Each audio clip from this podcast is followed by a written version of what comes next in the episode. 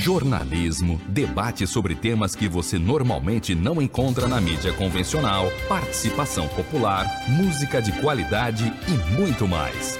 Web Rádio Censura Livre, a voz da classe trabalhadora. Aulas com Filatelia. Projeto educacional com história, conhecimento e cultura. Apresentação: Heitor Fernandes. Opa! Olá, Heitor. Olá, muito boa noite. Hoje é quarta-feira, dia 21 de julho. Estamos começando mais um programa Aulas com Filateria, pelo Web Rádio Censura Livre. E hoje o nosso tema, como sempre, é muito interessante. Estamos já aqui com o nosso convidado, James Rezende Piton, que é analista de sistemas, sabe tudo de Esperanto, vai nos dar uma aula aqui, Esperanto, sobre a ótica, uma abordagem filatélica. Mais do que isso, mas quem vai nos explicar melhor né, sobre Esperanto é o nosso convidado, Jamie Rezende Piton. Já, já cumprimento você, Jamie, te agradeço por ter aceito nosso convite. Convidei o James ontem, em cima da hora, ele correu aí, fez um esforço muito grande, muito gentil, atendendo nosso convite. Mas sem mais delonga, o Jamie vai rapidamente já se apresentar e vai já começar a fazer a sua apresentação. James, muito obrigado, fique à vontade. Obrigado, boa noite, Heitor. Obrigado pelo convite.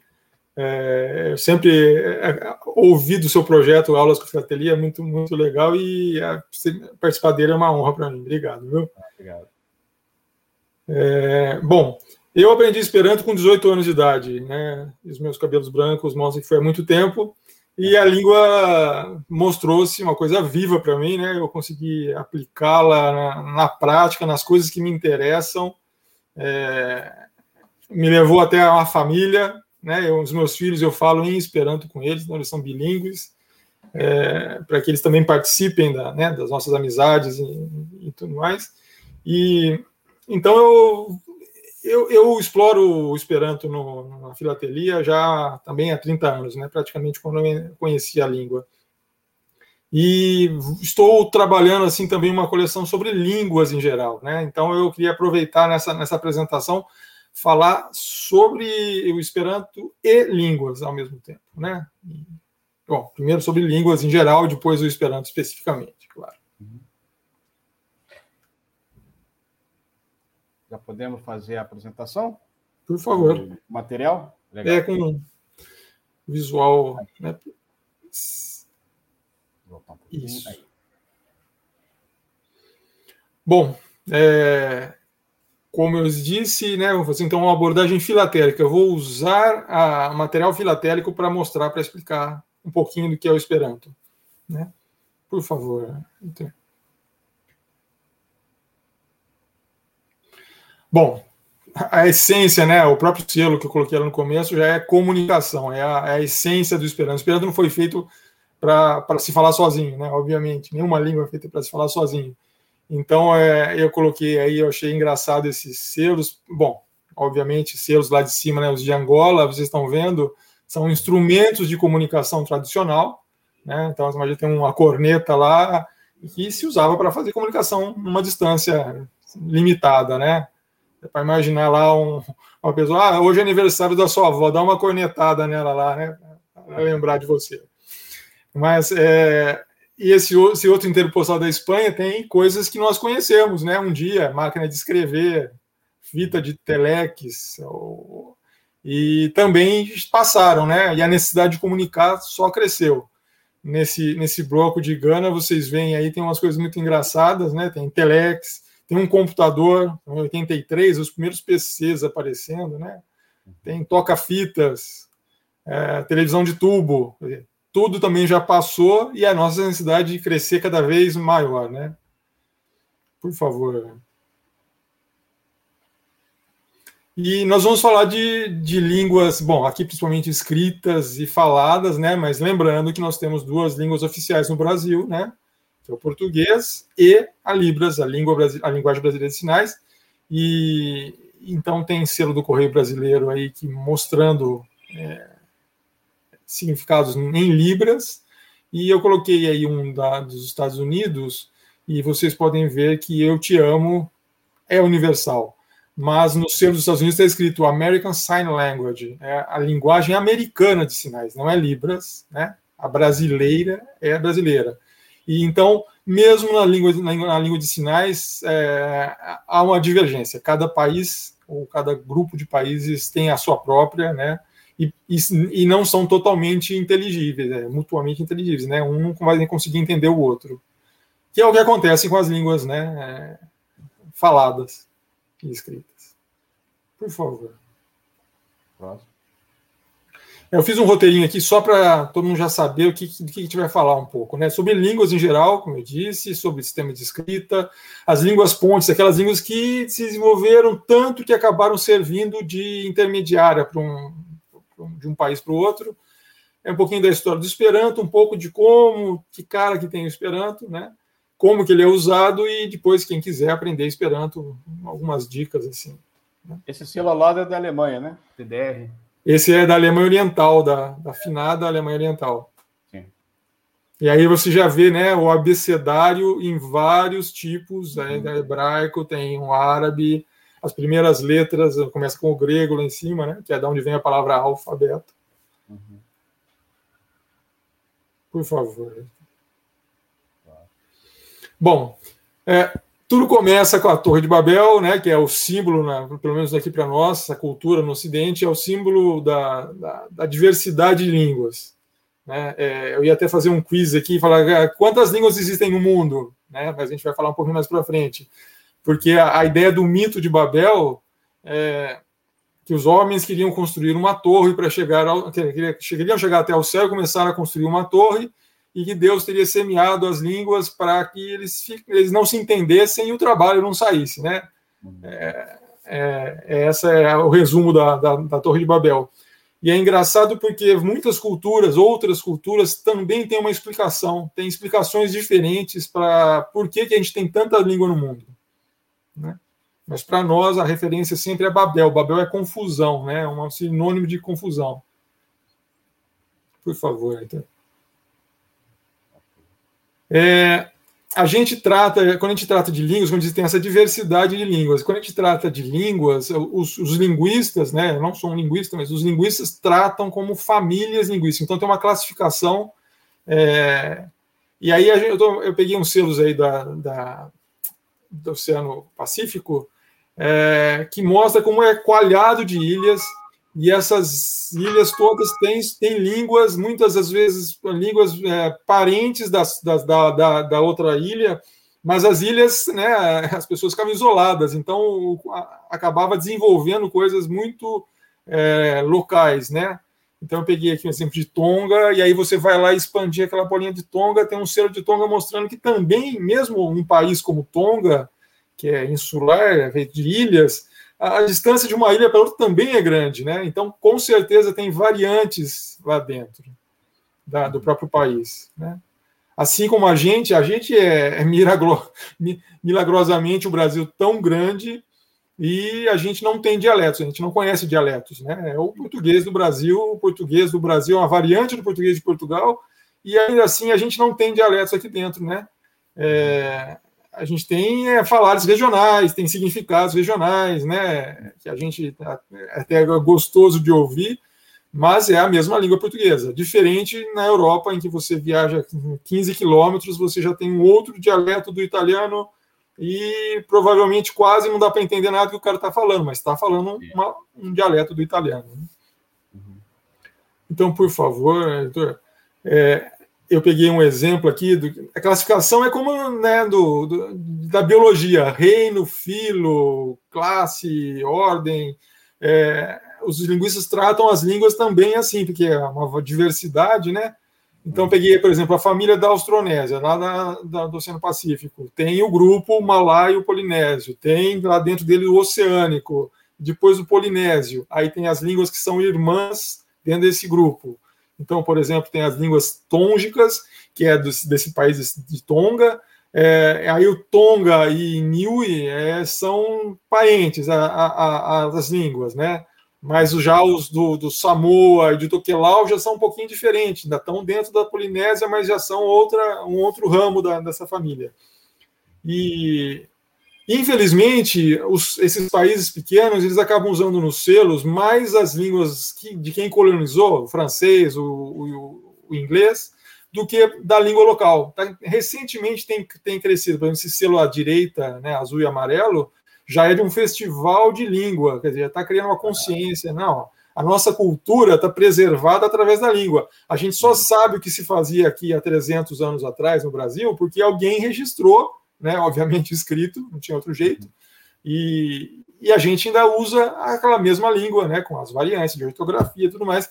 Então tem crescido essa consciência, então eu consegui já ver, é, já, mas é assim, é pescar selos que usam a língua local nessas línguas pequenas, né? Sim. A gente também fala de uma língua, nós falamos uma língua, uma das cinco, seis línguas maiores do mundo, né, o português. Então a gente tem filmes dublados em português, tem as crianças têm desenhos animados em português, o que não acontece, obviamente, num país que tem 30 mil falantes da, da língua, né, numa dessas ilhotas aí. É, então é uma luta para preservar, né, para uma língua mais forte, sempre não chegar e falar, bom, vamos apresentar aqui na televisão só em inglês ou só em francês e e, e dane-se a língua local, né? É, é uma luta. Por favor. É, então, eu também consegui pescar alguns selos também que põem língua, é, põem palavras em línguas indígenas, né? E se a gente olhar para o nosso próprio umbigo, quantos selos do Brasil a gente tem com, com, com palavras indígenas, né? A gente tem até uma exposição grande às línguas né, daqui, dos, dos, nossos indígenas, por, por, causa de nome de localidade, né? Itacoaquecetuba, Caraguatatuba e, e, tudo mais, né? E tantos aí no, no, Rio de Janeiro também, tantos nomes indígenas. Mas é, a gente não os vê em selos, né? Como, como palavra, como conceito indígena. É e, e esse, por exemplo, esse de Guernsey, é uma ilhota entre a, Fran entre a Inglaterra e a França, né, lá no Canal da Mancha, e eles fizeram um selo para, olha, isso aqui não é o francês, isso daqui é o francês de Guernsey, né? Essa língua de Guernsey que é uma mistura de inglês com francês e, e eu achei engraçado eles colocarem Esse fazer selo isso. do meio aí, no, é... É, é, essa série, essa série de seis é da de Guernsey, ah, tá. né, que são das ilhas. O de cima é um dos raros do Canadá que eu encontrei que tem um, uma, um é, conceito indígena, né? Uhum. E, e, nesse da República do Níger tem escrito na lousa, está escrito em uma língua né, local. Por favor. É, o conceito de língua e dialeto, né? Eu falei de dialeto aquela hora, mas assim, o conceito de língua e dialeto não existe uma, é, pelo que a gente lê, não existe, existe muita divergência o que é dialeto, né? É, e não existe uma regra clara assim eu peguei essa, esses selos da Inglaterra que fizeram sobre um poeta escocês, o Robert Burns, e ele está escrito em Scots, que é o, é o, escocês das Terras Baixas. É uma língua que foi irmã do inglês há 500 anos e depois eles começaram a derivar, o inglês e o Scots né, começaram a derivar. Então a gente vê que está quase escrito em inglês, mas aí tem um old, um lugar de old, de velho. Né? O resto está igual ao inglês, mas o old é o old em, nessa, nessa, variante. Então, tem é, cientista que fala que ele é uma, um dialeto escocês do inglês, e tem quem fala, não, é uma língua germânica igual ao inglês, mas que lá atrás eles derivaram. Né? Então, você vê no da direita, então, é bem diferente como se, se escreve em Scots e como se escreve em inglês. Né? Mas também é raro. O escocês fala, o escocês mesmo, o gaélico é uma língua totalmente diferente, né? Uma língua celta e tudo mais, mas esse é uma variante do inglês falado na Escócia. Por favor. Bom, é, tudo que a gente viu até agora, a gente estava olhando em, no nosso alfabeto latino, né? Nós estamos acostumados, mas é, todo mundo tem consciência que existe uma diversidade enorme de alfabetos, né? Então, desde o do árabe lá no primeiro, que, que, fazem até verdadeiras obras de arte, compondo com as letras. Aí depois vem o coreano. O coreano ele é um bem lógico, montado, um, você pode colocar um símbolo em cima do outro e já formar outra coisa. Os famosos hieróglifos, né? E, e embaixo desse dos hieróglifos, que é de venda, está a pedra de Roseta, a famosa pedra que foi encontrada e que deu a chave para se, se entender o que eram os hieróglifos, né? Nessa pedra, que é um pedaço de um, de um monumento, está lá escrito em hieróglifos, depois em grego, em egípcio, em, é, grego antigo, depois em egípcio demótico. Então, comparando, ah, então é isso que funciona, assim que funciona um, um, hieróglifo, né? Mas infelizmente o menor pedaço que tem é justamente os hieróglifos, que nunca se encontrou esse pedaço, né? Mas graças a ela que se desvendou todo há 200 anos atrás, começou a desvendar tudo que estava escrito lá em hieróglifos. Bom, e assim por diante, depois as línguas né, da, da Europa Oriental, é, é, por interesse de divulgar o, o cristianismo, foram lá para os russos e para a Europa Oriental, e os gregos que foram lá para divulgar o cristianismo acabaram adaptando a, a língua grega à, à realidade deles da, da, língua, né? e aí nasceu o alfabeto cirílico e, e todos os, os, derivados do, do cirílico. Né? Por favor. Bom, aí tem uma porção de, de outros tipos de alfabeto, né? Embaixo da Geórgia, da direita, em cima da Armênia, que é bastante diferente, e o alfabeto está sempre adaptado para a língua, né? Para os sons que a língua tem. Então, por isso que a gente tem é, lá, 26 letras no nosso alfabeto, ele tem 3, 7 vezes 35 aí, porque ele tem sons diferentes que a gente, do que a gente tem. E tem uma letra para isso. Né?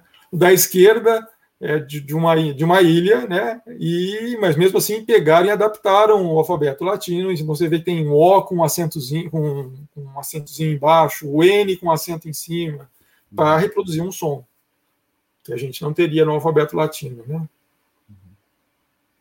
Por favor.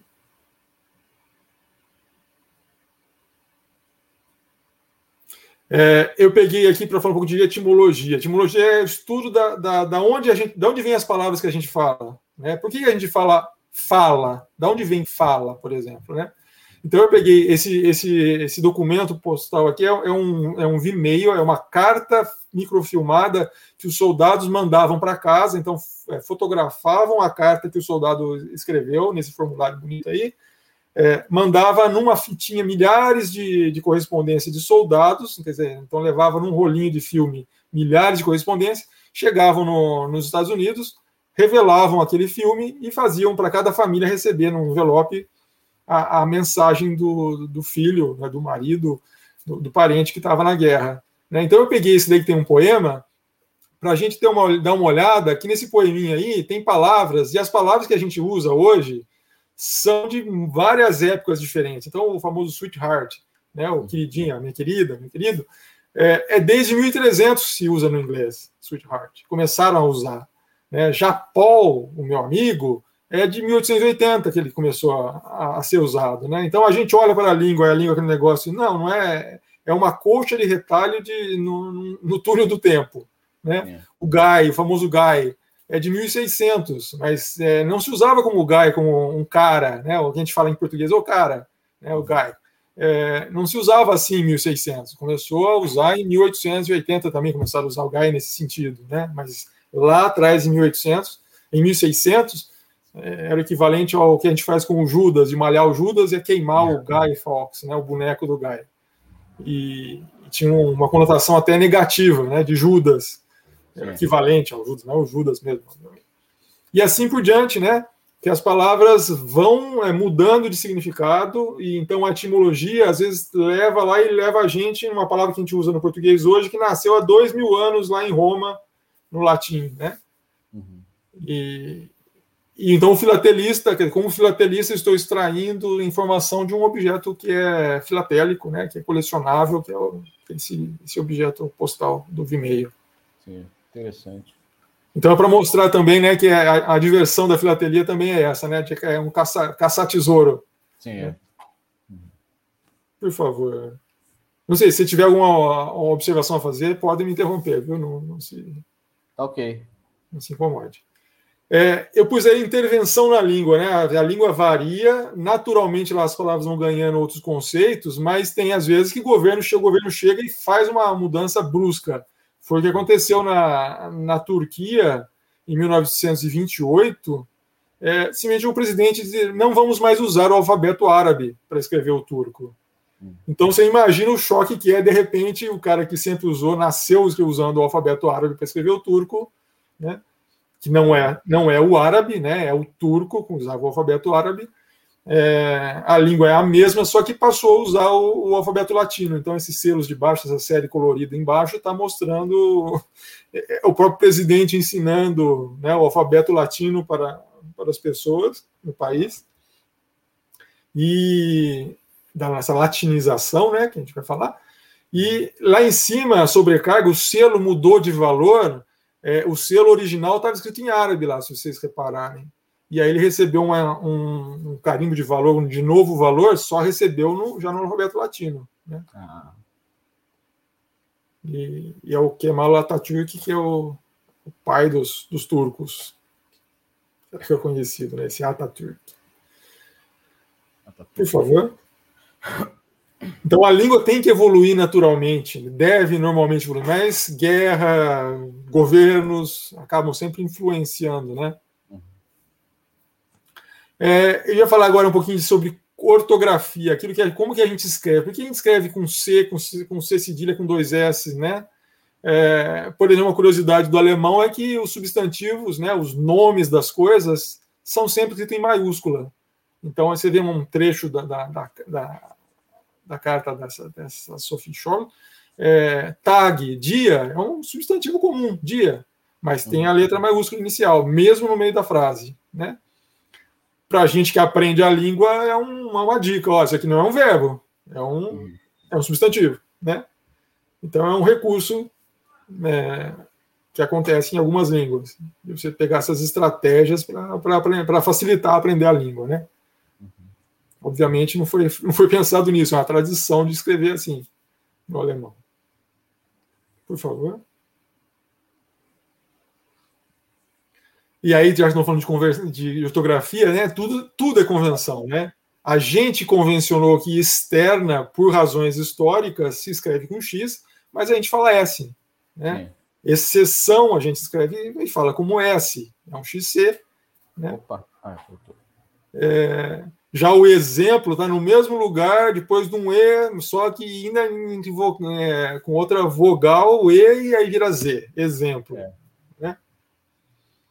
e faxina, do, entre duas vogais, só que aí ele é X com CH. É, e o táxi, é, ele herdou lá do grego, de esse som de KS, CS, táxi. Né? E, e é mera convenção, né? A gente faz. É, bom, teve a reforma ortográfica, discutível, tudo. É, simplesmente se convenciona, vai se escrever assim daqui por diante. Né? Uhum. Então, a gente pega um texto de 300 anos lá atrás do português, muita coisa a gente não entende, né? É, ou vai ficar chocado do jeito que está escrito. Né? Sim. Por favor, a próxima. Ainda em convenção ortográfica, é, esse escritor, é, o George Bernshaw, que era muito engraçado, né, muito inteligente, ele falou assim: ah, temos que reformar o inglês. Ó. E aí ele pegou assim a palavra fish em inglês e falar, vamos escrever desse jeito agora. Já que a gente fala enough, a gente fala women, a gente fala nation. Então pega o GH do enough, pega o women, o O do women, pega o, a gente escreve desse jeito, fish, got. Né? Obviamente ele, ele falou para tirar sarro, porque a, a ortografia do, do inglês é muito descolada né, do que a gente imagina, assim, ah, não, é, não é regular, né? Isso é uma das, dificuldades, né? Como que se escreve tal coisa em inglês? Né? Ou como se lê até, como se fala, né? Depois a gente vai pegar um exemplo aí. Por favor.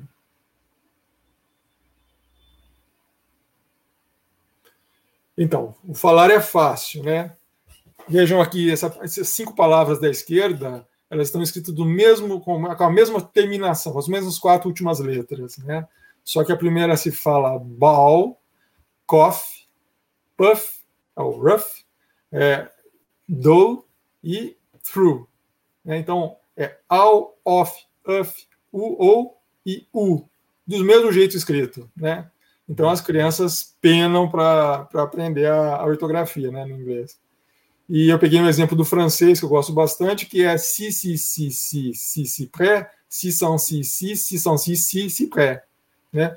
Você está vendo que está escrito em seis, é, de cinco a seis formas diferentes e a gente fala si, si, si, si, o som é o mesmo, né? mostrando que a ortografia é complicada.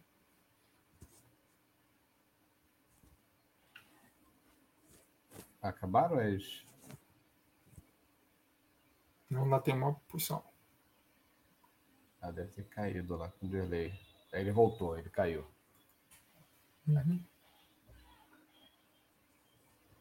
Tem um pequeno probleminha. Enquanto o direito está voltando, eu vou já anunciar vários ouvintes internados que estão interagindo conosco.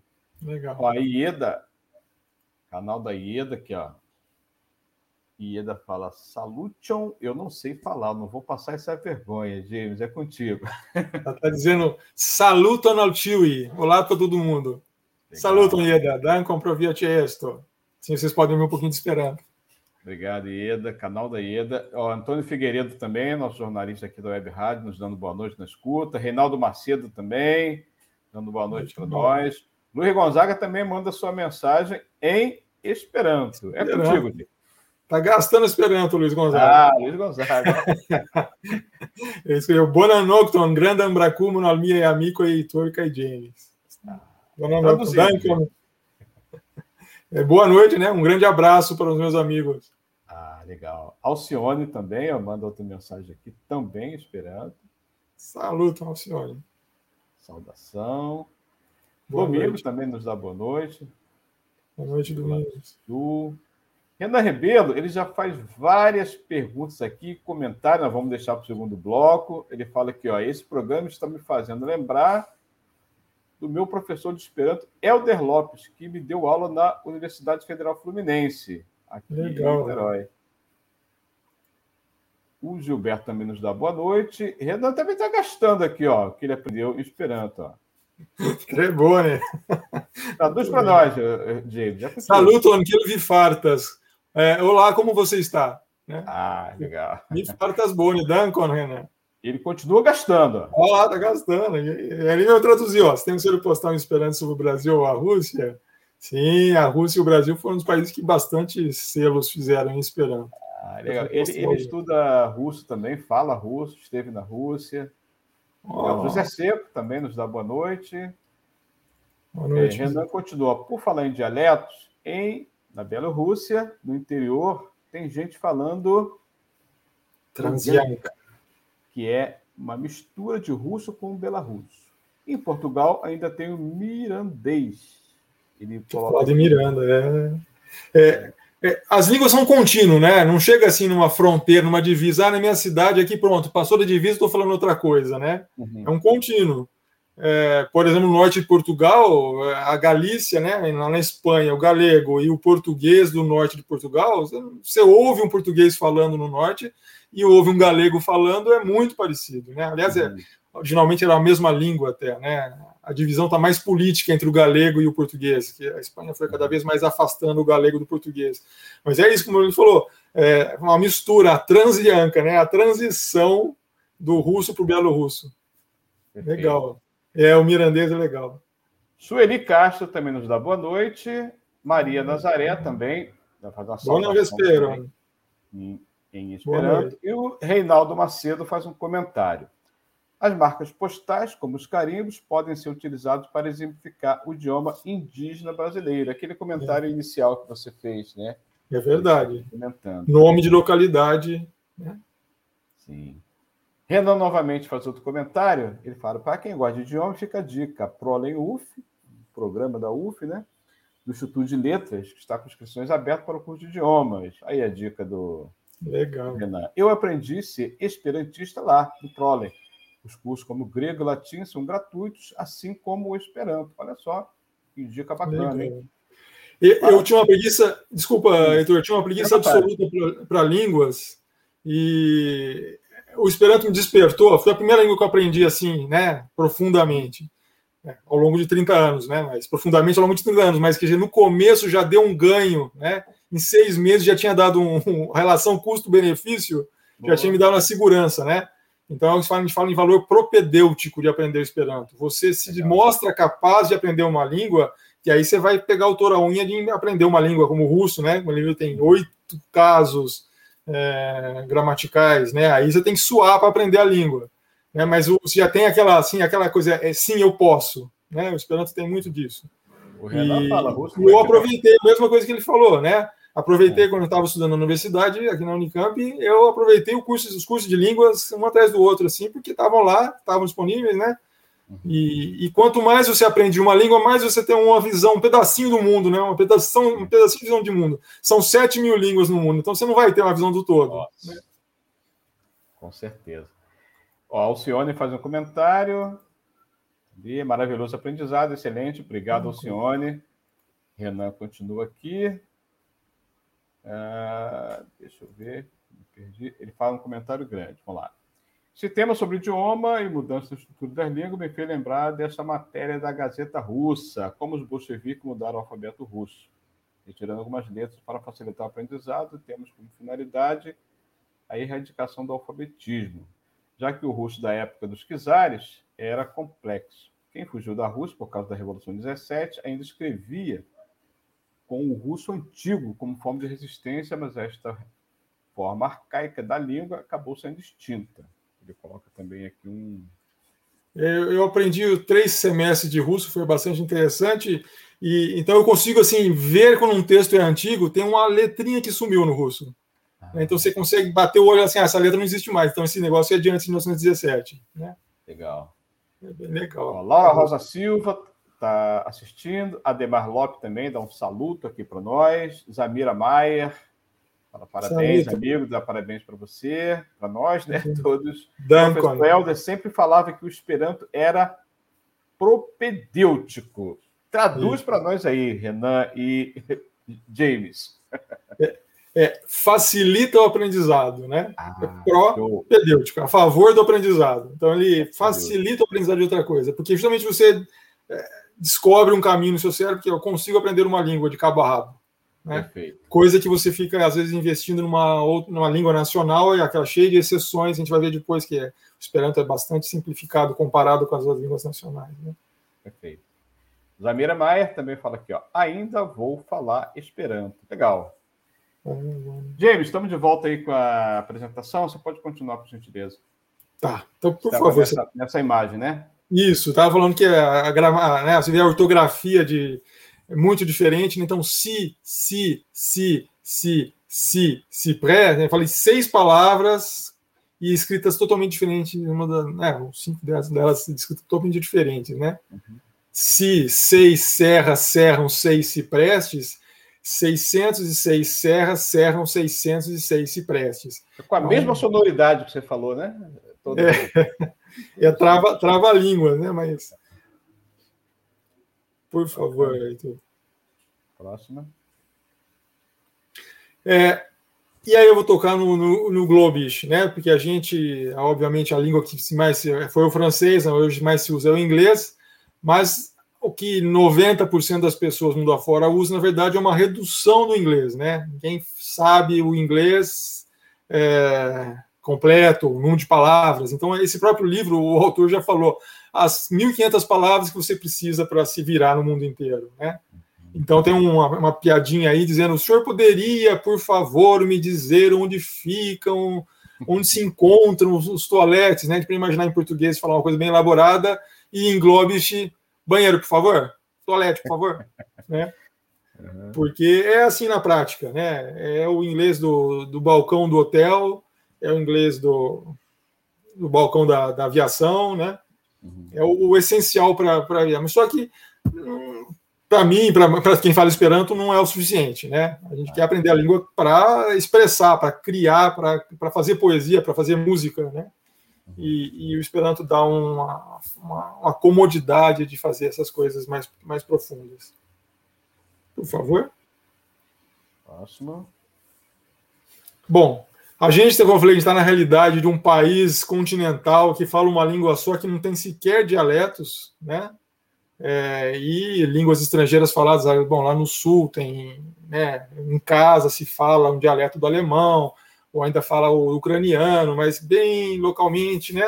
Uhum. Mas a gente tem uma língua só e cada vez mais uniformizada, inclusive pela televisão. Mas eu peguei um exemplo, por exemplo, um exemplo aí, né? Desculpa, um exemplo da, da Bélgica, francês, holandês e alemão, né, o, o, o banco fez o para cada um dos públicos dele, ele fez a mesma mensagem, né? Eu estou me mudando, meu endereço agora é tal. e é um inteiro postal, né? O selo do rei aí é, quer dizer que esse, esse cartão tem poder de viajar. Uhum. Uhum. Mas está aí na, nas três línguas oficiais da Bélgica. Bacana. Por favor. E num outro, dá para ver até que o inglês, ou desculpa, o holandês e o alemão, que são parentes, né? O hábito é falar, mudou, mudou o endereço. Né? Esses são inteiros postais, ó, o selo está lá impresso.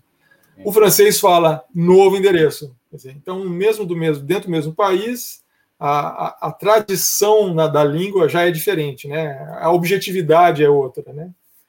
E aí tem um selo já de 1897 da Bélgica que vinha um pedacinho dele lá é, nas duas línguas que então eram as línguas oficiais, né? O holandês e o francês. Uhum. E esse, e esse pedacinho de, de selo aí, Heitor, tem a ver com vocês, funcionários do Correio. Ah, é? O, aí, tá, aí tá escrito não entregar no domingo. Ah, isso é muito bom. Vamos trabalhar no domingo é muito bom. É, mas era da escolha do cara que estava mandando o envelope. Olha, eu sou uma pessoa religiosa, no domingo não se trabalha, então eu não ah, quero que você entregue essa carta no domingo. Então deixava o pedacinho, não, de, não entregar no domingo. Né? Porque ele sabia que a pessoa que ia receber não queria receber carta é. no domingo. Queria ser incomodado. Não queria ser incomodado. Né? Mas já era bilíngue aí, né? Por favor. A gente tem a Suíça agora, um outro exemplo de, de país multilíngue, né? Na verdade, tem quatro línguas oficiais: francês, italiano, o alemão e o romanche, que é uma língua também derivada do latino, que não a, a Suíça não fazia selo com, com fazia poucos selos escritos em romanche na época, né? Mas eu achei engraçado que na beiradinha do selo eles colocaram, ó, é o selo do, do girassol. E aí a gente vê em francês e em italiano, a gente dá a ideia que a gente tem em português, gira sol como se é uma flor que olha para o sol, né? Ela se gira olhando para o sol. Turne sol, gira, gira sol. Já no alemão, Sonnenblume, é a flor do sol, né? Então, até o nome das coisas é, já trazem uma ideia, né? já, já carregam uma outra ideia. Uhum. Né? Embora esteja falando a mesma, chamando a mesma coisa. Né? E aí o selo do meio é o nome científico, em latim, né, que é a tradição dos cientistas usar o latim para dar nome às coisas. E aí um chinês olhando para esse nome em latim sabe do que se trata. Uhum. Por favor. Um outro país que foi é, multilingue, a Finlândia. A Finlândia fez parte do Império Russo. Então a gente vê um inteiro postal, né, um cartão que viajava sem, sem já com selo impresso. Está lá em, em sueco, em finlandês e embaixo em russo, que era a língua do governo. Né? E os carimbos postais, tem três carimbos postais aí de três cidades diferentes, e as três cidades com três nomes diferentes, em sueco, em finlandês e russo. Obviamente, em 1917, ela se, se tornou independente e ficou só com as línguas tradicionais, as línguas da, da população, o sueco e o finlandês. Né? Uhum. Mas até então o russo estava lá e a língua do governo. Né? Por favor. E tem língua que é o contrário. Né? É, é uma língua só que transborda os países. Então, o serbo-croata ele é falado em Sérvia, Croácia, Bósnia, Montenegro. É basicamente variantes da mesma língua, só que quando ele está na Sérvia, ele usa o alfabeto cirílico, que é do galo aqui embaixo, é uma série que a Sérvia fez. É, é, embaixo está escrito em cirílico, em cima uma outra fábula escrita no serbo-croata, usando o alfabeto latino que é o croata usa. Né? Então, a nossa realidade também de uma língua uniforme, com variantes do português, a gente é uma variante do português, né? mas a gente entende tão bem também o Portugal, português de uhum. Portugal, escrito pelo menos, é, tem, tem gente que convive com alfabetos diferentes dentro do país, né? E como o Renan fez uma observação lá, na União Soviética, latinizaram é, línguas, outras eles pegaram línguas que eram usavam o alfabeto árabe, transformaram em cirílico, então forçaram a usar o alfabeto cirílico, isso a gente vê em inteiros postais soviéticos.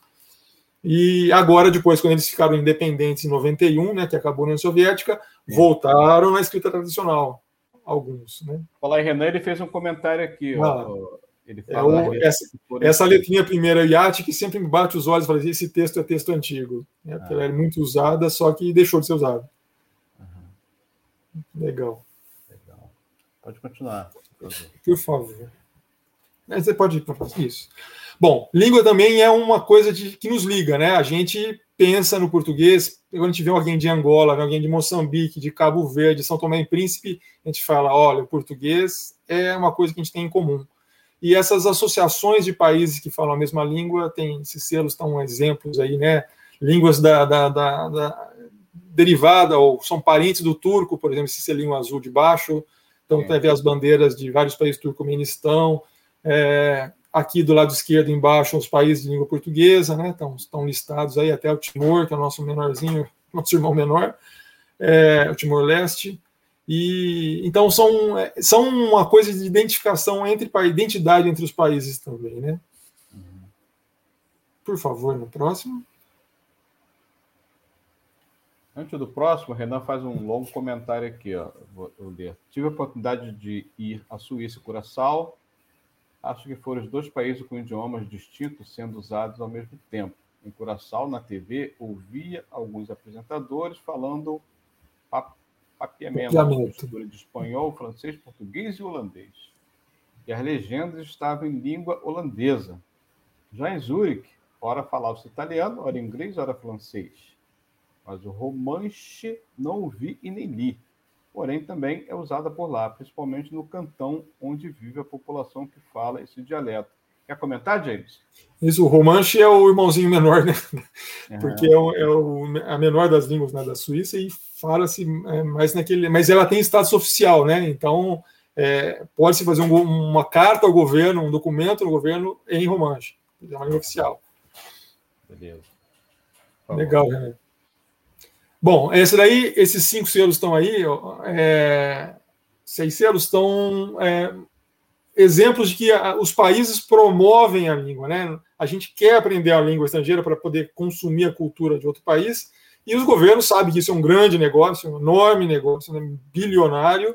Sim. Então tem a Aliança Francesa, o, Conselho, o British Council, o Conselho Britânico, esse do, do Panda é o Instituto Confúcio, que é o, também o, é o caçula desses institutos de divulgação da língua, porque o chinês sabe que as pessoas vão olhar para a China, estão cada vez mais olhando para a China, né? E a oportunidade de negócio. Então, se você souber chinês, que é altamente complexo, né, para nós, é, você tem uma vantagem enorme os seus concorrentes, né? E o Goethe Institute é para divulgar o alemão e o Instituto Dante Alighieri para divulgar o italiano no mundo. Então, os governos bancam essas estruturas, né? E, e porque sabem que vão ganhar depois com isso, né?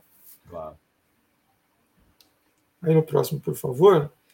É, então, quando nós falando de que a língua é a identidade, a gente olha para a língua nos representa, né? Então, eu peguei, por exemplo, um exemplo aqui. A, a Irlanda, em 22, a, a, República da Irlanda, né? A grande ilha que tem ao lado da, da Grã-Bretanha, ela se tornou independente em 22. A primeira coisa que ela fez foi pegar os selos da Grã-Bretanha e estampar em cima deles Estado Livre da Irlanda 1922, para comemorar a independência. E o governo provisório da Irlanda. Então você vê aí em irlandês, é, num alfabeto é, tradicional irlandês que se escreve que se escrevia irlandês, né, medieval. E a primeira coisa que foi fazer é vamos comemorar com a nossa língua, né? E esse Bornel do Norte, esquerda embaixo, ele tem escrito em inglês, né, uma possessão lá, mas fizeram questão de colocar do lado direito é, em chinês, os oito centavos, e na esquerda, embora esteja escrito no alfabeto árabe, não é a língua árabe. Era uma língua, é uma das línguas locais que usava o alfabeto árabe. Né?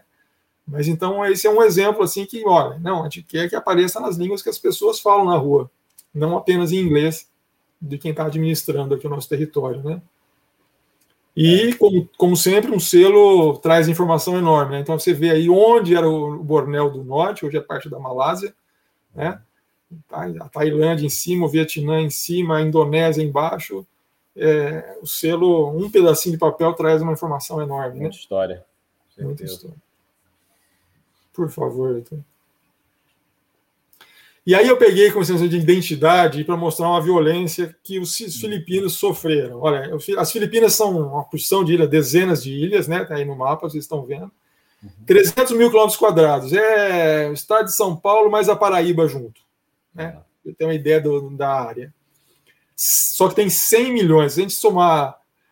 né, ou, ou a São Paulo mais o estado do Rio de Janeiro juntos, também dá 300 mil quilômetros quadrados. E só que nós dois, nossos dois estados somados, dá 60 milhões. Lá tem 100 milhões de filipinos. Né?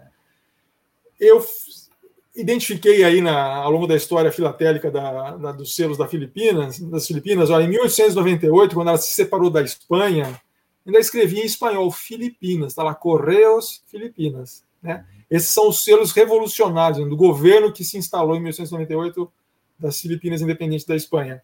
Só que os Estados Unidos tomaram conta, então em 1906 já estavam lá os selos Philippines, escrito em inglês. E ficou assim por décadas, né? Nesses 100 milhões, que hoje tem 100 milhões de habitantes na Filipinas, né, já eram muitos milhões, é, nunca teve escrito na língua, nas línguas locais, né, nas muitas línguas locais, milhões de pessoas, os selos não saíam, saíam na língua do, do administrador. Né? E aí, quando o Japão invadiu as Filipinas em 43, na Segunda Guerra, tá lá Filipim em japonês. Né? Hum. A primeira coisa que fazer foi emitir selos para as Filipinas em japonês. Dizer, se tivesse ganho a guerra, provavelmente os filipinos estavam falando japonês hoje. Né? E em 46, depois da guerra, a primeira coisa que os filipinos fizeram não, vamos fazer o selo aqui, ó, já, já apareceu lá no inteiro postal República das Filipinas, em Tagalog, na principal língua da, das Filipinas, e o selo Filipinas, que se escreve em Tagalog. 46. De 46 em diante. Uhum. O inglês é oficial, né? Uma tradição de ter tanta coisa já, mas você vê que o selo sai em Tagalog, que é a língua principal deles. Ou majoritária, né? Então, como eu tinha falado lá atrás, são 7.100 línguas conhecidas. E morre, assim como a, a gente tem que tomar cuidado com as espécies nativas, as línguas também morrem. Né? Morre os últimos, tem, uma tal língua tem três últimos falantes. Aí os cientistas correm lá, vão registrar, vão, vão tirar o máximo, que depois que esses três velhinhos morrerem, ninguém mais fala essa língua. Né? E, e cada língua traz um, carrega muita informação, né? Do jeito que as pessoas veem a natureza, por exemplo e, e, como eu te dei o exemplo do sol lá, do, do girassol, né? Se alguém vê lá o, o Sonnenblume, em alemão, a flor do sol. Ah, tá bom, a flor do sol. Não, o outro fala a flor que gira com o sol, né? Então já tem uma informação só no próprio, próprio nome da coisa, né?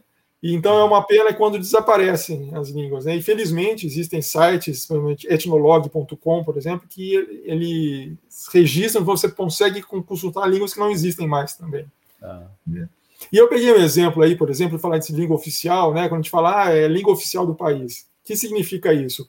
Os documentos do governo saem nessa língua, né? Tudo, os registros oficiais saem nessa língua, mas não é a língua que as pessoas necessariamente falam na rua, né? E eu peguei esses dois selos aí que, é, de dois países diferentes, dois impérios diferentes, né, do Império Britânico e do que era a França em 40, e dá para ver lá uma manchinha que é a Nigéria. Uhum. Por favor, a Nigéria, que era domínio inglês, né?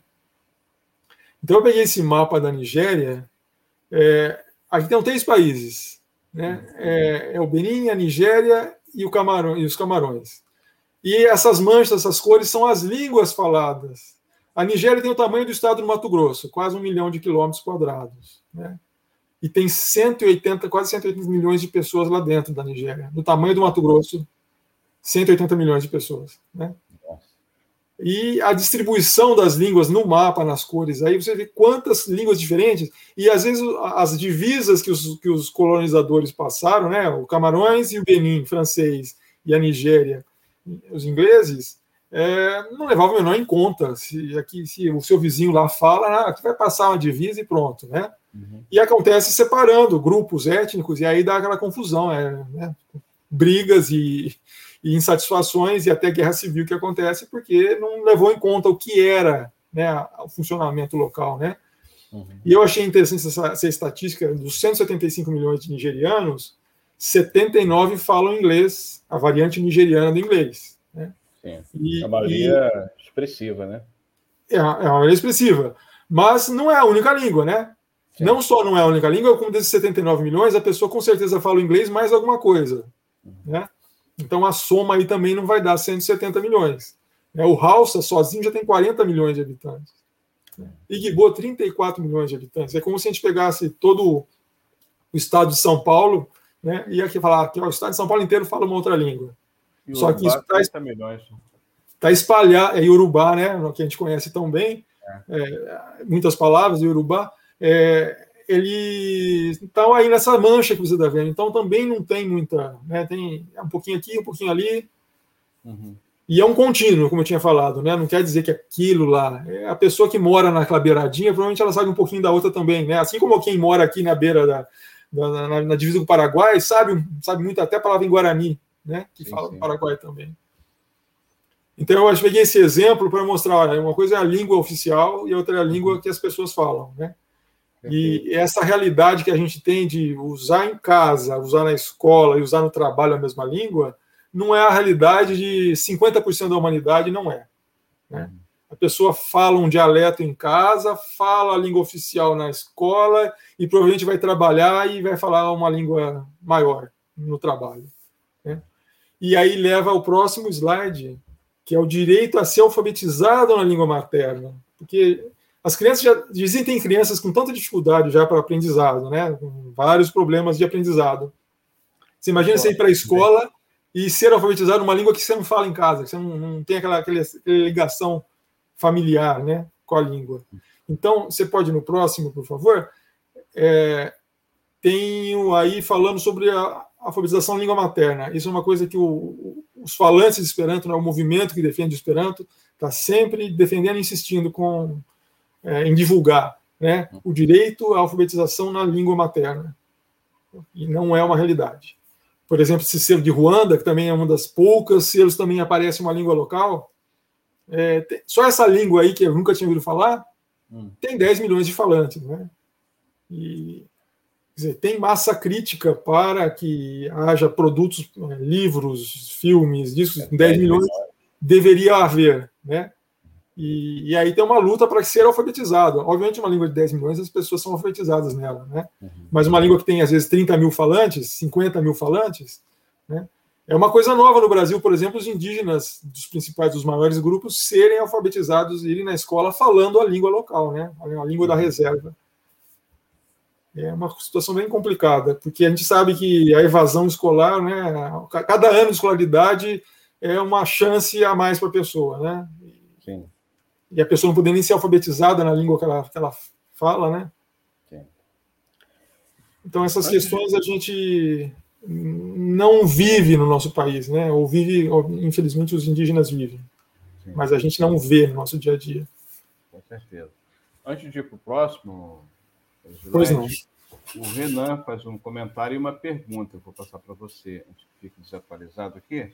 Ele fala: é uma pena a nossa língua portuguesa não ser uma das línguas da ONU, que tem os seguintes idiomas como oficiais: inglês, francês, chinês, espanhol, árabe e russo. Exatamente. Ele pergunta: é, há algum país ou alguma região onde há um número de grandes esperantistas? Pois, como o Esperanto é um idioma artificial, tenho dificuldade de encontrar algum esperantista para praticar. Aliás, já esqueci muita coisa. É uma pergunta que ele faz, Diego. Claro. É, é, boa observação essa da ONU, né? Foi a divisão que foi feita do mundo depois da, da Segunda Guerra, e aí não tinha como não colocar o chinês também, né? Com 1 bilhão e 300 milhões hoje, não, não teria como não colocar chinês também, né? É, o português é uma das grandes, né? Tá aí na... Aliás, tem mais falante de português que falante de francês. A diferença do francês e como se espalhou no mundo né, por colonização, então fica, é. acabou sendo representativo, né? Mas então, Renan, é uma boa pergunta essa daí. É, a França sempre teve a tradição de ter muito falante de, Esperanto, ao, né, proporcionalmente ao, ao no, falantes de Esperanto no mundo inteiro, então sempre teve bastante atividade. A Alemanha, na, no, né, no leste europeu, o Esperanto era uma válvula de escape, os governos toleravam o Esperanto. Porque governo autoritário também não quer que as pessoas saibam outra língua, porque se você começar é. a corresponder com alguém de fora, é, e aí no seu país, como que é? Putz, aí é uma desgraça, né? É. Porque você vê, mas peraí, eu, eu tenho que matar um leão por dia aqui para poder é. pôr a comida na mesa, né? E, e aí você tá, ah, tô viajando, tô, né? Então, os países autoritários nunca gostaram de, de, de facilitar a comunicação com o exterior. E então, sobre a dificuldade de encontrar para praticar, é, eu estava comentando com o Heitor, é, numa conversa outro dia com ele, que a, a, gente, com, com a internet, a internet deu um grande salto. Né? Você não tem que aprender Esperanto, ah, um dia vou viajar e vou para aquilo para falar com alguém em Esperanto. Uhum. Você pega, existem grupos de, de, discussão, grupos de fala. Essa semana está acontecendo o Congresso Mundial de Esperanto, justamente nessa semana, e a gente tem 300, 400 pessoas numa sala assistindo uma apresentação é, e apresentações em paralelo. E ontem eu estava num grupinho conversando sobre cachorros, uhum. né? E com, uma, com um espanhol, um colombiano, uma eslovaca e uma húngara, nós estávamos num círculo falando sobre cachorro, dando risada e tudo mais, né? Então a internet foi um grande, grande, grande aliado do Esperanto e, e o Esperanto então, desde 1887 é, teve seus altos e baixos, né? Nas guerras sempre é um problema, e mas teve uma, uma, um, revigoração assim há uns 20 anos para cá. Bacana. É, é, James, nós vamos fazer um curtíssimo intervalo antes de tá ir para o segundo bloco. É um anúncio bem rapidinho sobre o Web Rádio Censura Livre, que é o nosso projeto, né? Aqui desenvolvido voluntariamente por jornalistas, comunicadores sociais, trabalhadores. É um projeto bastante alternativo. Nós temos a oportunidade, então, de fazer esse intervalo para divulgar nosso projeto. Você me permite? Opa, legal. Dirley Santos, contigo. Para manter o projeto da Web Rádio Censura Livre, buscamos apoio financeiro mensal ou doações regulares dos ouvintes, já que não temos anunciantes, não temos propagandas de empresa e não recebemos recursos de partidos e políticos. Seja um apoiador regular e ouça nosso agradecimento no ar durante a transmissão de nossos programas. Seu apoio é muito importante para nós. E os apoiadores recebem prestação de contas mensal. Temos uma vaquinha virtual permanente. Para apoiar, acesse aqui https dois pontos barra barra apoia.c barra CL Web Rádio. O nosso muito obrigado. Web Rádio Censura Livre, a voz da classe trabalhadora. Beleza. Esse aí foi o Almir César Filho, que é economista, tem um programa aqui de economia é, no nosso programa, no nosso projeto Web Rádio, economia fácil. Fácil quando ele explica, né? Quando são os economistas aí de plantão, não é muito fácil, não. Quando o Almir César explica, é muito fácil aqui no Web Rádio Censura Livre. E tem várias programações também sobre cinema, sobre cultura de modo geral. Tem o nosso kit de pirateria, eu faço um em defesa dos Correios, enfim uma série de diversidade. É um, é um projeto alternativo, voluntário, aqui não tem é, propaganda comercial, todo mundo aqui é voluntariado, ninguém é profissional aqui para ganhar dinheiro. Né? Então, é, a contribuição vem de trabalhadores iguais a nós que fazem esse projeto acontecer. Assim como o Dirley Santo está na operação, eu estou aqui na apresentação. É assim que esse programa é mantido com contribuição voluntária de trabalhadores para trabalhadores. Mas fechando aqui o fechando aqui o parênteses, é, o Reinaldo Macedo também faz um comentário aqui, ó, James. Reinaldo fala: James, grande valor do Centro Temático de Campinas, CTC, parabéns pela apresentação. Valeu, Reinaldo, obrigadão aí. Obrigado. Valeu. Vamos continuar então, James? Tá bacana a apresentação. Vamos lá. Vamos lá, que se deixar eu falo a noite toda. Vamos lá, a gente à noite é, é uma criança. Por favor, na próxima. A próxima, por favor, Jenny. Bom, vou fazer um parentezinho aqui, né, que eu falei de língua ponte, que quando uma língua fica tão grande, se transborda as fronteiras do país, serve de, de segunda língua para se relacionar com o outro, né? E a gente é filha, a gente é filho de um, somos filhos de, de uma dessas, né, que é o latim, né? se tornou depois do declínio do Império Romano, ainda continuou sendo usado na Europa até 200 anos atrás, ainda os cientistas usavam como língua franca, né, como língua de, de, de, de trocas. Então aí esse selo da Áustria, que é um país que não é um país que não é latino, né, a Áustria está mostrando um resto romano que ela tem no território dela, né? Porque todo mundo sabe que o Império Romano tomou a, quase tudo que é hoje a Europa Ocidental, né? Por favor. É, eu peguei esses selos de Portugal, de 1895, né, uma emissão antiga de Portugal, e eu peguei pela curiosidade, olha, no verso do selo de Santo Antônio, de comemoração dos 700 anos, colocaram uma, uma oração em latim, que era a língua que era usada na igreja até 1960, as missas eram em latim, né? E é, colocaram a, a oração de São Boaventura, é, São Boaventura, colocaram em latim, né? Ó, língua benedita. É, e aí eu coloquei aqui um monte de selos que, to, que toda a série de, São de Santo Antônio, o verso dela está tá impresso assim. Uhum. Né? É porque o latim é a língua da igreja. Por favor. E também para nós a língua do direito, né? A gente chama direito romano. As expressões que a gente que os, que os juristas usam ainda são muitíssimas em, em latim, né? E veja esse esse Hugo Grotius, que é Hugo Groth, é um holandês, ele não era, ele não tinha uma língua latina, né? Ele era holandês, né? Mas ele escreveu um livro da arte da guerra, né? E paz, é, do, do, direito, desculpa, do direito da guerra e, e, da paz. Ele escreveu em latim, porque era como as pessoas, era, era que os, os, os eruditos iam ler, né? Os livros dele. Então esse, esse belíssimo inteiro postal da, da Holanda de 25 Bonito. É, tem ele, o Hugo Grossius, o nome dele é latinizado, Hugo Grossius. É, e outro, um alemão lá que teve um livro sobre criminalística em latim. Né? E a gente conhece a palavra latina lex, de lei, né? usada no selo da Revolução de 32, para a Constituição. Por favor. É, então, essas, uh, tem muitas línguas associadas com coisas, né? Filosofia é o alemão, muitos termos em alemão. Por quê? Porque foi na Alemanha que a coisa tomou corpo, né? Embora filosofia seja dos gregos, e a gente usa muita coisa do grego também para filosofia, né?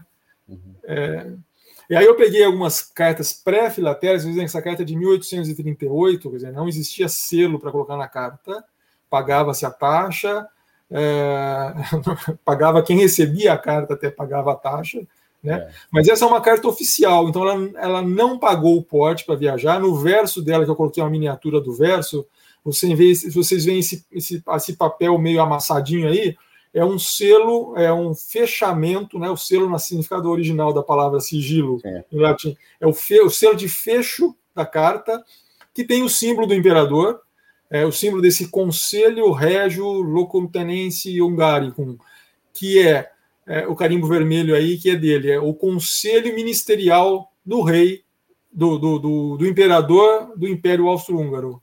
Né? Então é uma carta que viajou sem pagar, porque era uma carta do governo, uma carta de serviço do governo, né, do Conselho de Regentes.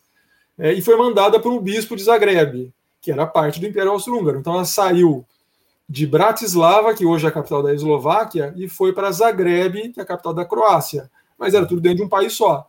De um país que falava o croata, falava o, o eslovaco, é, o tcheco, é, falava o alemão na Áustria, mas usava o latim como uma língua ponte, né? justamente por ser uma língua que não era de ninguém, era a língua de todo mundo.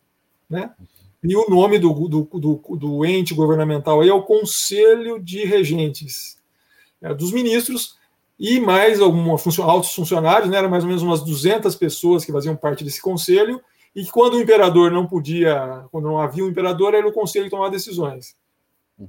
E, entre parênteses, aqui, o, o imperador Maximiano, que está aí no, né, nesse, nesse, é, nesse selo, tem aí, dá para ver em latim, em alto relevo, ele tinha um problema mental, então o conselho trabalhava bastante, bem mais que o imperador, porque ele tinha um problema mental. Aí no próximo, tem uma outra carta, também do Império Austro-Húngaro. Ah, desculpa, esse ainda é o verso daquela, né? A carta está em latim. A carta está em latim, o, o endereçado em latim, esse é o selo que eu falei, o fecho que era colado na carta para dizer essa aqui é uma carta oficial, né? Então é em alto relevo, tem o, o brasão do, do conselho. Sim. E aí, na próxima, na próxima carta, que assim é uma outra carta, veja, como se fosse um formulário para impresso em latim e mandado para a Hungria.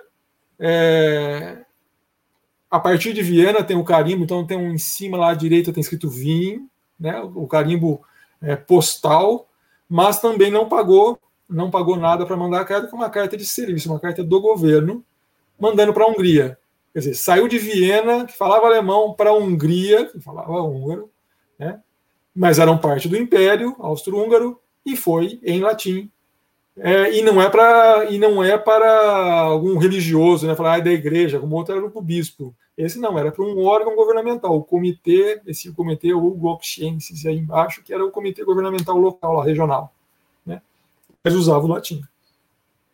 Então a, a Áustria foi um dos que um dos países que mantiveram o latim por mais tempo, assim, ainda usando como uma língua funcional.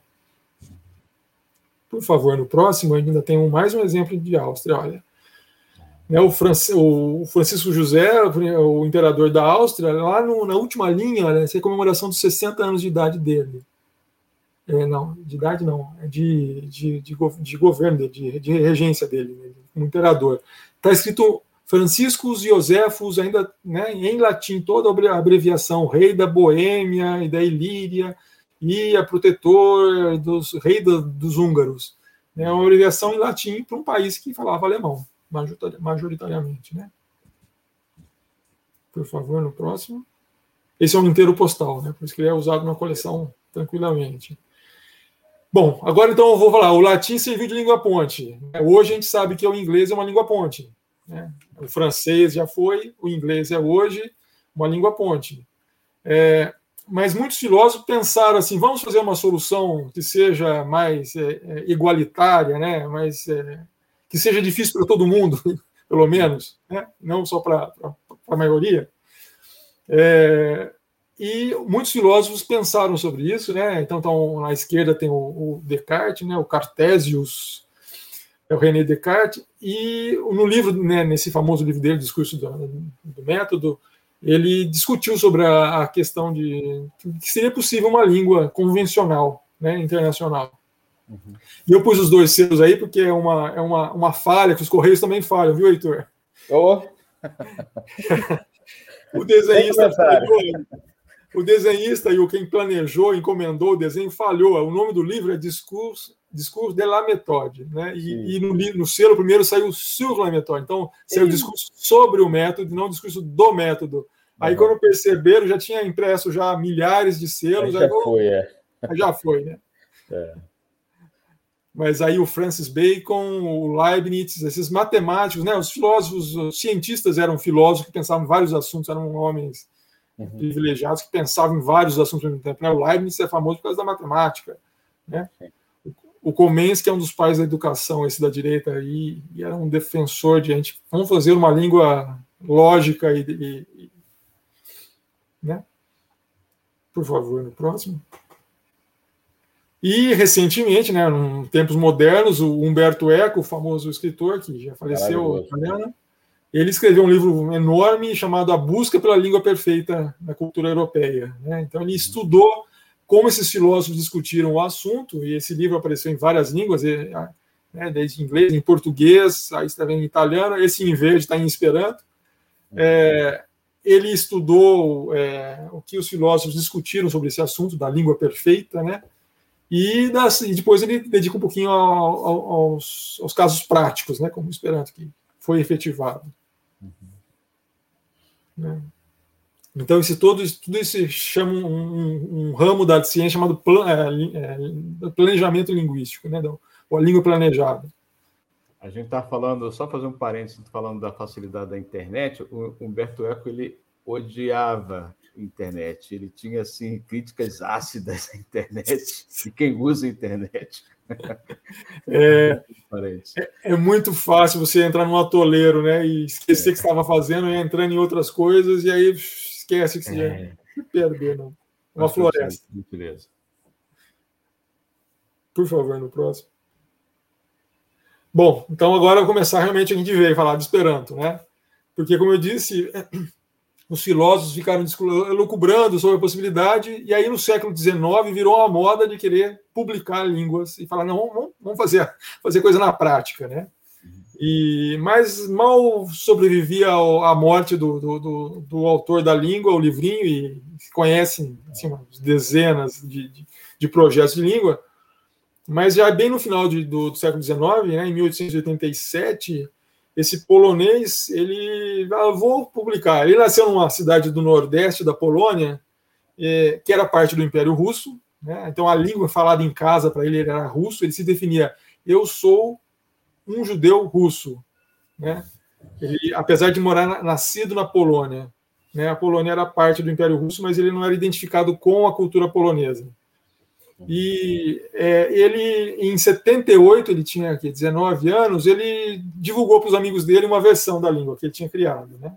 Aí ele foi para a universidade, se formou, ele formou em, em, em médico e depois se especializou em oftalmologia e, e aí deu aquela pausa na universidade, e em 87 ele lançou o livro, e aí tem nesse inteiro postal da Polônia, tem a versão em polonês do primeiro livro da língua, o pseudônimo que ele usou lá em cima, vocês veem, Doutor Esperanto, já era médico.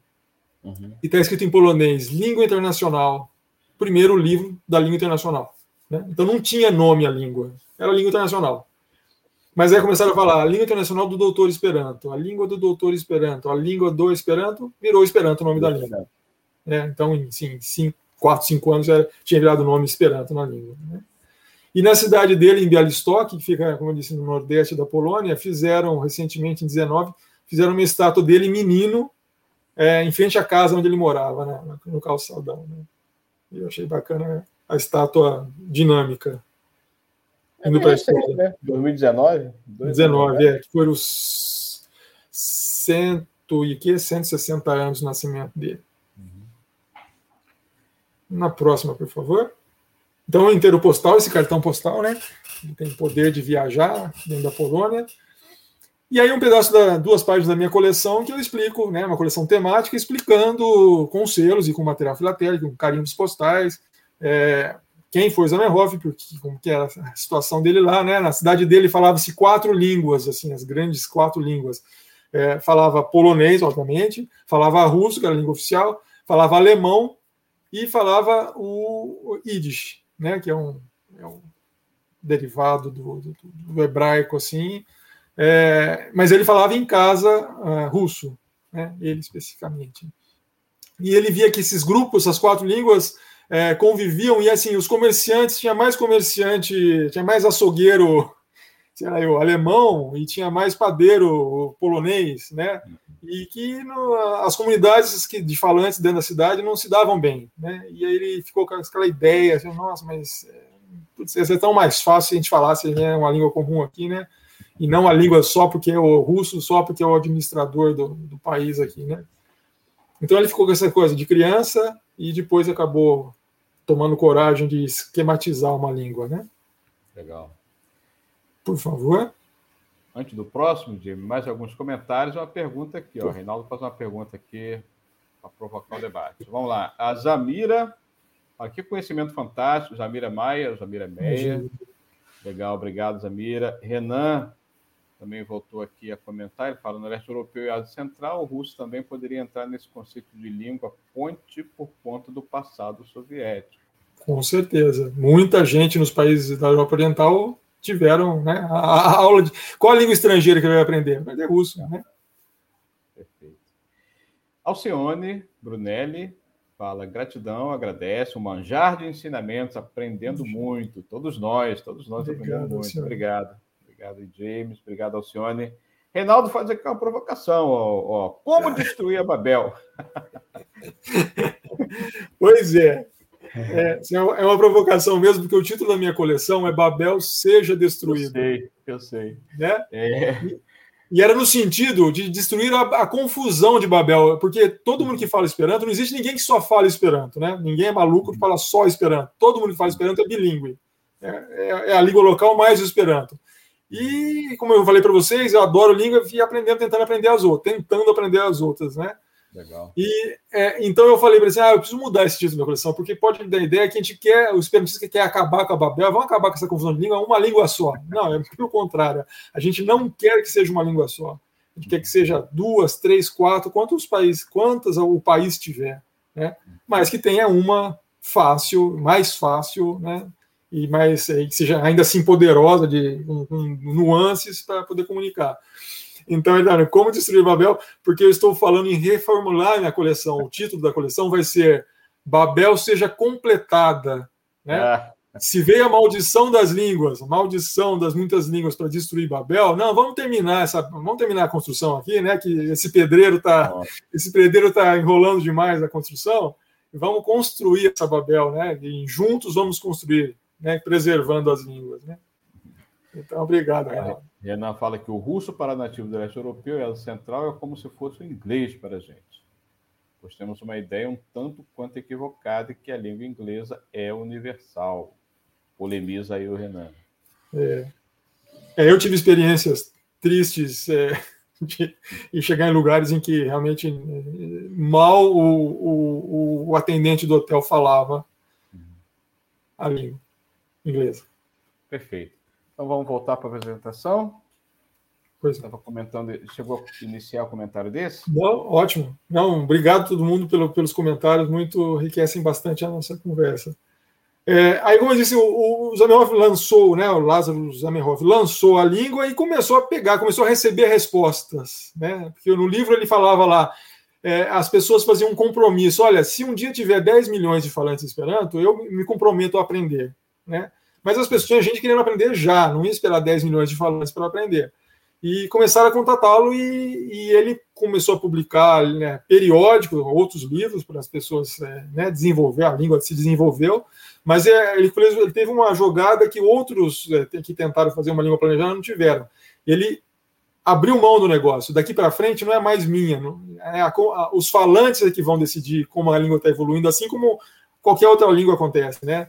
Teve gente no passado que tentou fazer a língua, mas depois, não, eu vou falar uma palavra nova. Né? Não, aqui é assim, se eu, assim como as línguas nacionais, uma palavra nova aparece e cai em desuso, no Esperanto também. Né?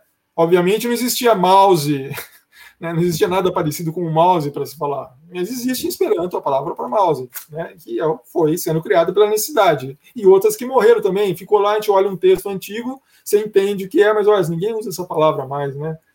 É, até porque não se usa mais nem a coisa, né? Tem uma palavra que é para roupa do, do cara que vai no, na, na, na cocheira, né? No, no, cocheira, não, desculpa, no, na carruagem, né?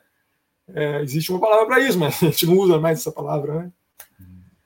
E, e aí, então, em 1905, é, essa massa de falantes esperanto resolveu, vamos nos reunir. E foi uma grande surpresa em 1905, né? As pessoas não tinham tanta mobilidade como a gente tem hoje. Quando em 700 pessoas chegaram lá em Boulogne-sur-Mer, na França, e eles falaram, oh, eu entendo o que você fala, né? Eu, obviamente, o cara não falava, até então não falava com um estrangeiro, não falava por telefone, né? Usava um telégrafo no máximo, né? Ou por carta. E quando chegaram e começaram a falar o que ele tinha, né, do jeito que ele tinha aprendido a falar, e viram, olha, funciona. Né? Então, esse, esse, primeiro congresso em Boulogne, eu pus esse cartão postal, que não é usado numa coleção filatélica, mas eu pus aí porque é uma foto interessante, porque quando é assim, a satisfação de ver, ela funciona ali. Né? Uhum. E aí o título é Saindo do, Saindo do Pavilhão do Congresso, é o título da, desse cartão postal. Bacana. No próximo, Heitor, por favor. Próximo. Aí é que eu tinha comentado ontem com ele, outro cartão postal que estou colocando aqui só por uma curiosidade, que esse é um, cartão postal de 1907 e tem os cinco grandes grupos de Esperanto que já estavam, clubes de Esperanto sendo criados no Brasil em 1906. E aí, o Heitor, eu destaquei os dois, ó, o de Campinas, que foi o primeiro, e ah. destaquei o de Niterói. Né? Ah, legal. Está lá, o Grupo Esperantista Niterói, na Marquês de Paraná. É aqui pertinho, no centro no centro. É. Pô, que bacana. É, Ontem eu comentava com, com o James que eu, eu faço a coleção de algumas peças sobre Niterói. E uma dessas peças é sobre o congresso que foi realizado aqui em Niterói em 1946, não foi, James? De Niterói? Não, 57, 57, né? 57, 57. Isso. Em que traz aqui a Praça da República, em frente, antiga, antigamente, naquele ano era a Assembleia Legislativa, hoje é Câmara de Vereadores bem no centro de Niterói também, muito bacana. Uhum. Mas fecha aqui o comentário. Legal. Então, aí tem os dois grupos do Rio de Janeiro, uhum. o de Niterói e o de Porto Alegre e de Campinas, né? É, que eram os primeiros grupos que se formaram em 1906. Tá vendo aí, Renan? Renan também é niteroense. Niterói é. aí na história do Esperanto. Legal, somos, somos os pioneiros. Legal. Então, fechei o parênteses que é um cartão postal, né? Era o cartão postal, a gente não, não usa na coleção por causa do cartão postal em si. Perfeito. Por favor, no próximo. Bom, eu fiz um panorama aqui dos, dos selos postais do Brasil que tem Esperanto ou são sobre o Esperanto. Né? Os primeiros lá, 1935, 36, tem português e Esperanto. Aí tem os comemorativos do Esperanto, Congresso do Esperanto, Aniversário do Esperanto, o Zamenhof, Centenário do Zamenhof, em 1960, o Congresso de Brasília, então você está vendo lá, né? E é, em 2000 tem um tabzinho aí que saiu nessa, nessa concurso de desenhos infantis, apareceu em oito línguas, eu acho, oito, é. Ah, e está aí Vivo do Mil. Viva o ano 2000. Saiu esperando. Próximo, por favor. Bom, o primeiro carimbo comemorativo foi em 1912, então o Esperanto começou em 1887, era natural que ia levar um tempinho para a gente começar a ver filatelicamente as coisas né, em Esperanto. Então aí tem o primeiro carimbo comemorativo em 1912, em, na Cracóvia, em Cracóvia, na Império Austro-Húngara, na Polônia, e é, em, Paris, na França, 2 de agosto de 1914. Esse congresso não aconteceu, era o décimo congresso de Esperanto mundial, não aconteceu porque nesse dia a França fechou a fronteira e decretou a estamos entrando na Primeira Guerra Mundial. Né? E teve que expulsar os estrangeiros do país e que tavam, tinham vindo para o Congresso, tinha 3 mil pessoas vindo participar desse Congresso em Paris. E não durou horas esse guichê postal que recebeu esse, esse carimbo de Paris. Por favor, né? Próximo.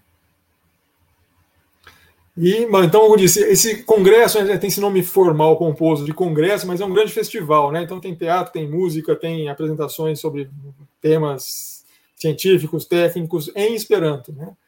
É, muitas vezes a pessoa fala a língua local apenas, a sua, a sua própria língua nativa e Esperanto. Então as coisas acontecem, obviamente, sem tradutores, só em Esperanto e é um carimbo comemorativo aí. Universal a Congresso, é o Congresso Universal, né? Tinha essa mania de chamar tudo universal, União Postal Universal.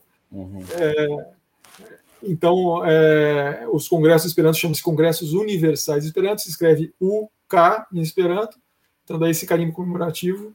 E o, o de 53 é um selo bastante conhecido, assim, um selo mais escasso por causa do valor dele da Yugoslávia e ainda por cima da, ocupação lá em Trieste, né, esse STT Vuina, e o de baixo de 2013, 15, é, na Eslováquia, mas assim, bastante recente agora, de poucos anos.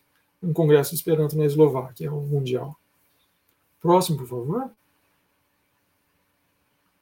Bom, então, nessa série aqui são etiquetas, né? não são selos, são adesivos, mas só para mostrar para vocês a, a, essa, essa sequência que foi acontecendo desde 1905. Então, o centésimo quatro aconteceu em Lahti, na Finlândia, em 19. Estava programado em Montreal 2020, o centésimo quinto. É, alguns meses antes, falou, não, não vai dar certo, não, não, não vai dar, com a, com a pandemia não vai dar. Então, cancelou-se Aí agora ia ter nessa semana, exatamente nessa semana, em Belfast, na Irlanda do Norte, 17 a 24 de julho. Também foi cancelado já quase lá, sete meses, oito meses atrás, falando, não, não, a Inglaterra não vai garantir ainda que, que a gente vai poder ir para lá. Agora, em 2022, né, já está o Canadá boa parte vacinada, é, é, bem provável que o de 2022, em julho de 22, aconteça lá como centésimo sétimo. E esses dois aqui acontecendo, estão acontecendo na internet. Essa semana exatamente está acontecendo virtual, como eu disse, centenas de pessoas é, virtualmente, né? E deve ser também, como tudo, né? Como todo mundo está falando, muitas coisas não serão mais as mesmas. Sim. Provavelmente daqui para frente os congressos vão acontecer fisicamente e ao mesmo tempo é, na internet, né?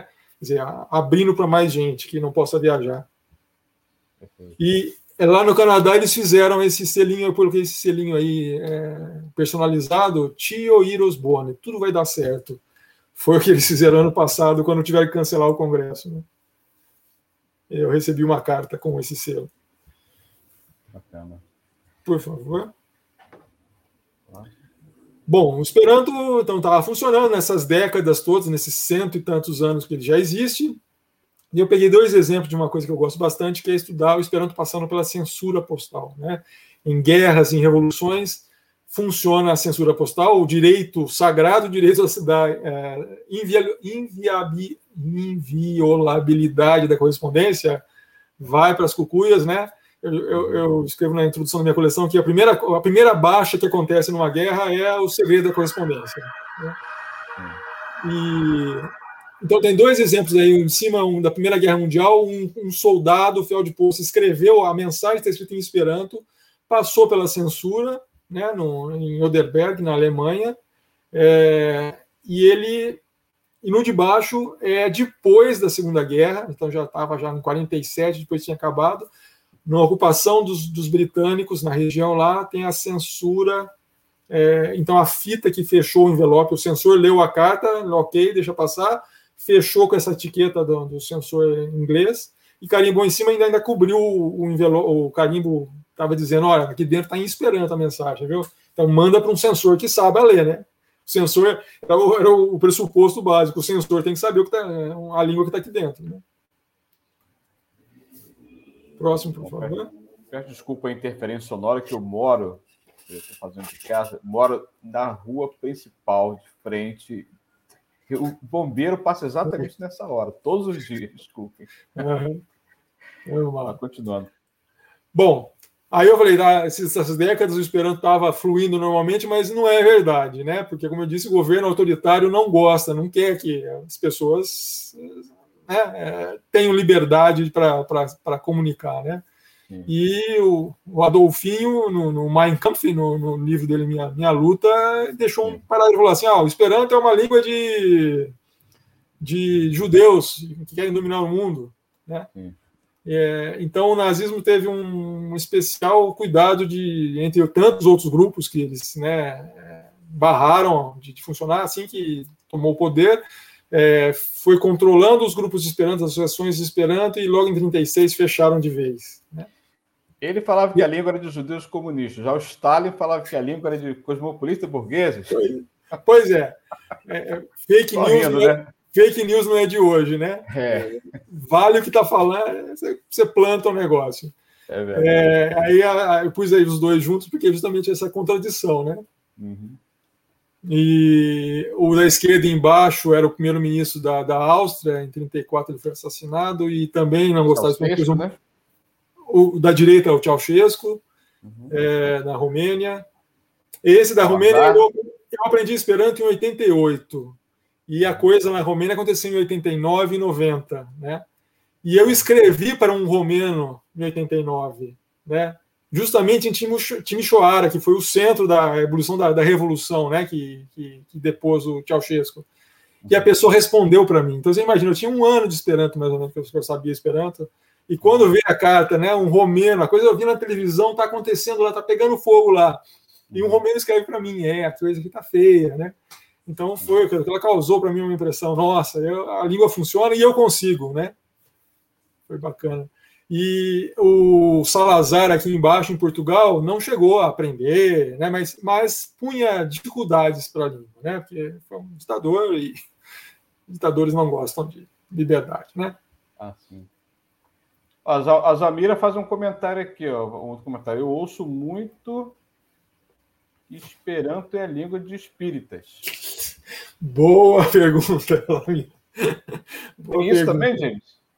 É, eu não coloquei aqui, mas a Rádio Vaticano transmitia programas em Esperanto até quando, enquanto as pessoas ouviam rádio, né? Não, agora é na internet. Mas é, e o Papa, né, o João Paulo II, toda Páscoa e todo Natal falava lá 50 línguas, a oração falava em esperanto também. Então, só isso daí já é, uma, já é uma demonstração que não é língua só de espíritas, né? É língua é. também de espíritas.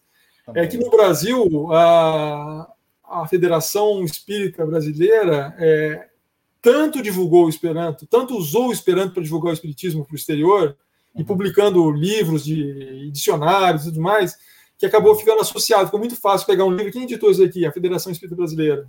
Né? É. Mas. Não nem é essa, nem nenhuma outra religião. É, assim é. como claro. um, um, um, carro, mesmo fabricado na Coreia do Norte, ele não é um carro comunista por causa disso. Né? Sim, sim.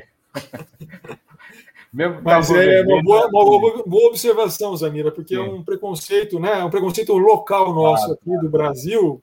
É, sempre ouvia assim, ah, é uma língua espírita. E no Japão era língua de anarquistas, porque hum. em 30, na década de 30, os, os anarquistas abraçaram tanto né, uh, o Esperanto na, na, no Japão, e na Guerra Civil Espanhola era a língua dos republicanos. Né? E é, então é, é, é, o gosto local assim do que falar, olha, isso daqui é, é língua disso, né? Do X. É ah, outro comentário, James. Eu, eu para socializar aqui com os demais, eu, eu compartilhei um documento com o James essa semana é, do congresso ocorrido aqui no Brasil, na Bahia, né? Bahia. Onde é, um determinado deputado fez um pedido, uma subvenção para, para, o, para o Congresso, e, através de um projeto de lei. E o relator do projeto de lei era ninguém, nada mais, nada menos que. Plínio Salgado. Plínio Salgado, né? um integralista. Integralista. Não tem nada a ver. Tem nada a ver. Mas é interessante porque é, achei muito bacana, mas vou agradecer agora publicamente você ter mandado. Ah, legal. Porque até mandei para um amigo meu que é historiador em, em, Porto Alegre, e ele falou, ele falou assim, olha, o, o, relatório do, do Plínio Salgado é maior do que o projeto original do deputado. É, é. Né? E é. ele fala uma coisa interessante, né? Porque ele fala assim, nossa, já, já, já arrepia, ele fala, nossa, integralismo, a gente não tem nada a ver com esse, com esse integralismo, né? Mas ele faz uma consideração, ele assim, olha, o Esperanto não é de ninguém, o Esperanto não está aí para... Ele usou argumentos que eu achei bem interessante, que argumentos que os esperantistas usam. Não é de ninguém, não quer vender nada, né? A gente não fala Esperanto para vender alguma ideia, para vender um modo de vida, né?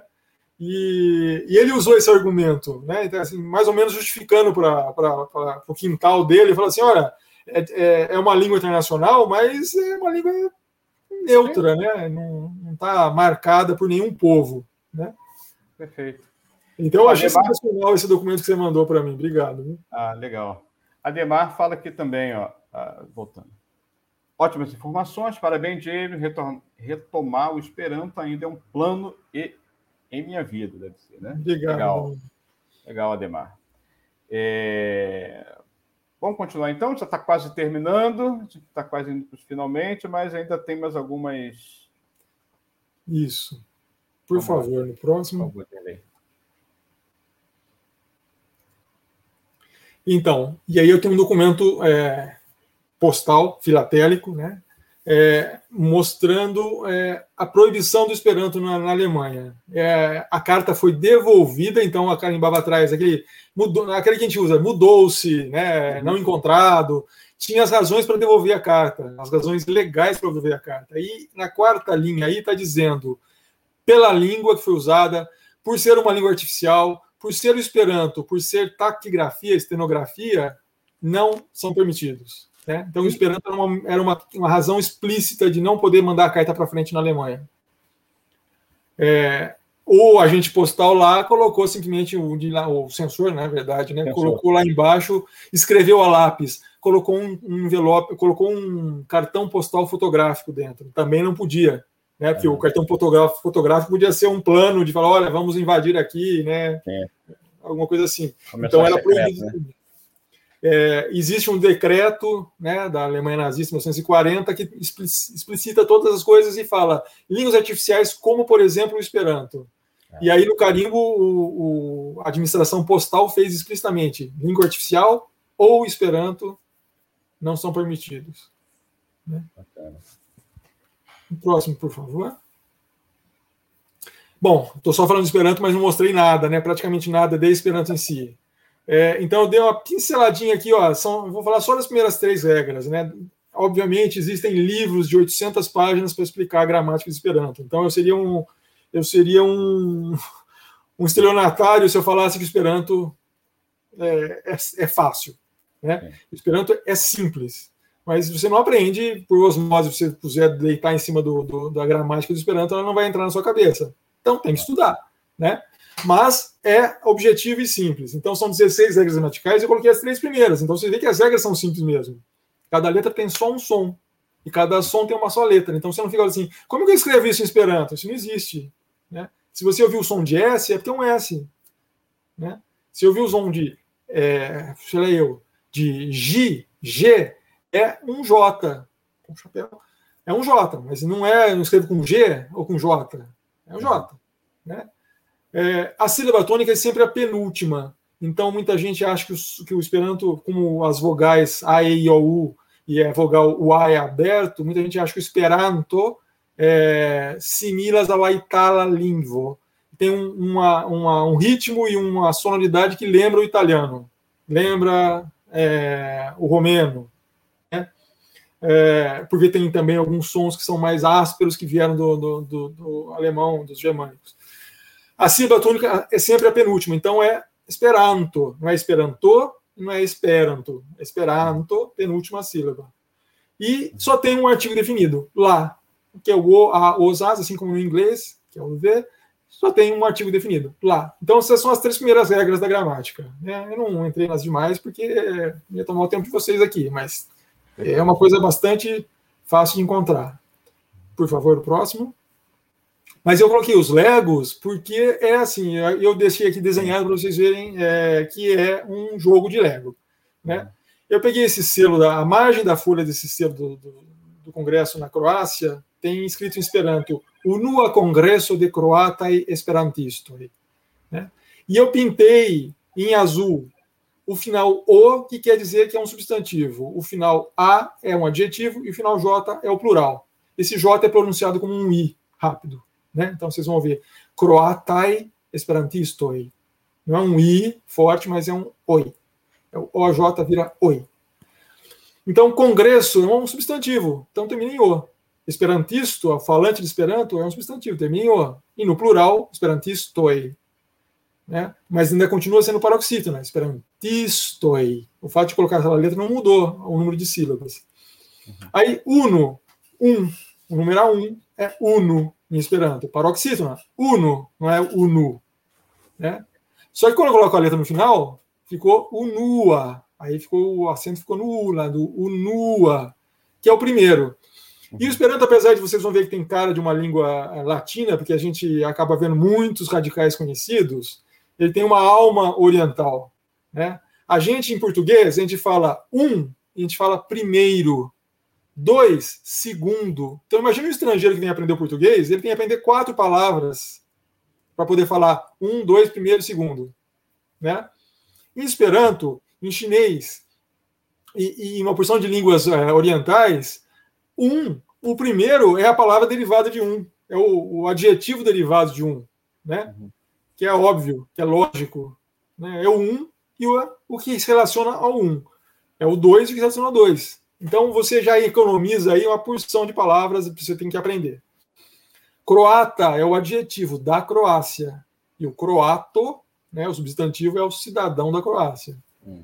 Então, por isso está escrito aí, o NUA Congresso de Croata Esperantisto o primeiro congresso de esperantistas da Croácia. A ordem das palavras é mais ou menos livre em esperanto, mas a prática é adjetivo e substantivo. Croata e esperantisto. Mas se eu escrevesse esperantisto e croata, todo mundo ia entender também. É uma questão de estilo. Próximo. Mais um pouquinho da língua. E eu pegando elementos filatélicos, né? Tem um inteiro postal da Áustria, de 36, e era a moda na, na, década de 30 fazer paisagens e colocar legendas mostrando paisagens do país. Então, muitos países fizeram isso, o Brasil inclusive. Né? Então, eu peguei uma frasinha lá está em Esperanto, tem, aí tem quatro línguas em, na legenda da, desse inteiro da, do correio, e aí está escrito em Esperanto: Play alta villaggio com pregeio em Austrio, 1900, 1927 metros. Né? É, aí então você vê lá, você já bate o olho, você já sabe, alta é um adjetivo, porque a gente já aprendeu lá no outro lá que o adjetivo termina em A e village é um substantivo, é aldeia. Né? E pregeio é um substantivo, é a igreja. Então é a mais alta, a aldeia mais alta na Áustria com uma, uma, uma igreja, que tem uma igreja a 1.900 metros de altura, de altitude. Né?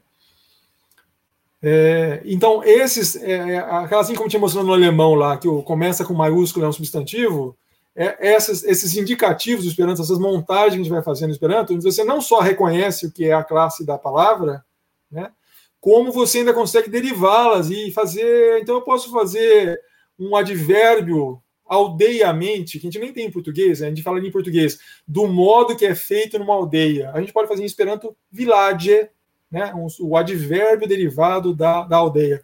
E um chinês vai ler aquilo lá e vai nossa, entender completamente. Um chinês que sabe esperanto, obviamente. Mas ele vai, não vai achar estranho aquilo lá, porque ele sabe a função da palavra pela terminação que ela tem. Daí a, a brincadeira de falar que é um Lego. Né? Próxima, por favor. Mais um interpostal, olha, eu falei para você que é a moda de interpostal. No verso é um belíssimo papel fotográfico com moinhos da moinhos e, e prédios da Holanda. É, de 37, usado em 39 esse daí. O Lego vale para o final, estava dando exemplos no, no, na terminação, mas aqui no começo também existe uma porção de prefixos. Mal, ele inverte a palavra. Então, o nova, o adjetivo nova, que é novo ou nova, né, em português, é em Esperanto o gênero não, não vai no adjetivo, mal nova quer dizer o contrário do novo. O que é o contrário do novo? É o velho. Né? Então, a velha fachada nas margens do rio Zan. Né? Então, o riveiro é um rio, substantivo, termina em O. A fachada do prédio termina em O, que é uma fachada. É um substantivo. Né? E próximo, por favor. Tem mais um exemplo aqui. Mais um interpostal, para dizer que estava na moda na década de 30, e está aí com, legenda, com a legenda também em Esperanto, tem a legenda em húngaro, em francês, em Esperanto, e aqui tem mais pedacinhos de Lego, né? Então, olha, o O de substantivo, A adjetivo, o ar é palavras que têm a ver com coletivo, né? Se eu falo é, cato, em Esperanto é cato, o gato. Um coletivo de gatos é cataro. Um coletivo de rundo, de cachorro, é rundaro. Né? E então, não tem que ficar inventando palavras, a cáfila de camelos. Né? A gente tem umas palavras que a gente herdou lá da, da, da etimologia, que são palavras estranhíssimas para coletivo. Né? E esperando, você, você faz coletivo de tudo. Se eu quiser fazer um coletivo de telefones, é telefonaro. Né? É o conjunto de telefones. Então, é, as, as, línguas orientais também funcionam assim. Por isso que muita gente critica, ah, o Esperanto é mais uma língua ocidental. Não, é uma língua ocidental com alma oriental. Né? E por isso que tem tantos japoneses, chineses, coreanos que se dedicam a aprender Esperanto também. É lógico que eles têm dificuldade com, com os radicais. Né? A gente olha urba, você logo pensa em cidade. Né? Urbano, a gente tem urbano em português. Né? Então, para nós, o, vocabulário é mais fácil, mas a lógica da língua é bem, bem familiar aos orientais. Então, aí ó, o título que está na legenda é Urba Arbareto Castelo, aí o nome do castelo, não vou falar aqui em, em húngaro, se tiver algum húngaro ouvindo a gente. É, urba é o adjetivo da cidade, urbo é cidade, urba é urbano. Arbo é o, tantas línguas, né? É o é árvore, é o substantivo árvore. Se eu quisesse falar arbóreo, né, que a gente tem essa palavra rebuscada, arbóreo da árvore, em Esperanto, arba é o adjetivo da árvore. Arbaro é o coletivo de árvores. Um coletivo de árvores é a palavra associada com floresta. Arbareto é uma florestinha, digamos assim, né? Então não tem assim, eu tenho vários formatos de diminutivo, vários formatos de alimentativo. Não, o diminutivo sempre é et. Arbareto é um bosque. Próximo, por favor. E aqui um último exemplo da língua. Tem aqui uma, um carimbo mecânico, né, em espécime, quer dizer, da, dos testes do Correio da França, e era lá bilíngue o, o cachê lá, miestas do Lingva, Caibi, eu sou bilíngue, e você? Né, a propaganda de Esperanto. Uhum. Então você está vendo lá, do Lingva, é um adjetivo, de duas línguas, eu sou bilíngue. E o, o verbo miestas, e no presente, todas as pessoas estão do mesmo jeito, miestas, tiestas, viestas, chiestas, miestas, viestas, liestas, né? Então a gente também não tem que ficar perdendo tempo com declinações. Interessa se é presente, passado, futuro, é, imperativo, né? o vivo dormir, que eu tinha mostrado lá, vivo, é uma ordem, viva 2000. Uhum. Né? Então termina em U, que é o imperativo. É uma língua é, totalmente regular, não existem verbos irregulares, né? e a gente sabe que é um. Para falar bem uma língua, você comete erros torto direito com os verbos. Né? Uhum. Próxima, por favor. Nossa, eu estou estourando seu tempo, hein, Heitor? É, quebrei uma regra aqui, mas está tá valendo. Tá, vamos por pouco. É, e então, aqui, como se usa o Esperanto? Bom, uma literatura enorme, né, milhares de livros é, publicados em Esperanto, e a gente tem acesso a culturas de países que normalmente ou a gente não encontra em português, ou quando encontra já passaram pelo francês ou passaram pelo inglês, então a tradução da tradução. E a gente consegue em Esperanto ver alguém que é da língua do, lugar lá fazendo a tradução direta. Né? Então você queima uma etapa para ler uma coisa mais fiel ao original. A Bíblia, o Velho Testamento, foi, foi traduzido pelo, pelo Zamenhof, pelo autor da língua, é, e é bastante, conhecido como bastante fiel ao original. Né? É, aqui tem exemplos de franquia mecânica de revistas, então existem publicações em Esperanto, periódicos. Próximo. É, como se usa Esperanto? Associações. Aqui tem um carimbo de associação de médicos, associação de ferroviários, que é bastante forte na Europa, de jogadores de xadrez. É, são aplicações práticas. Né? Próximo.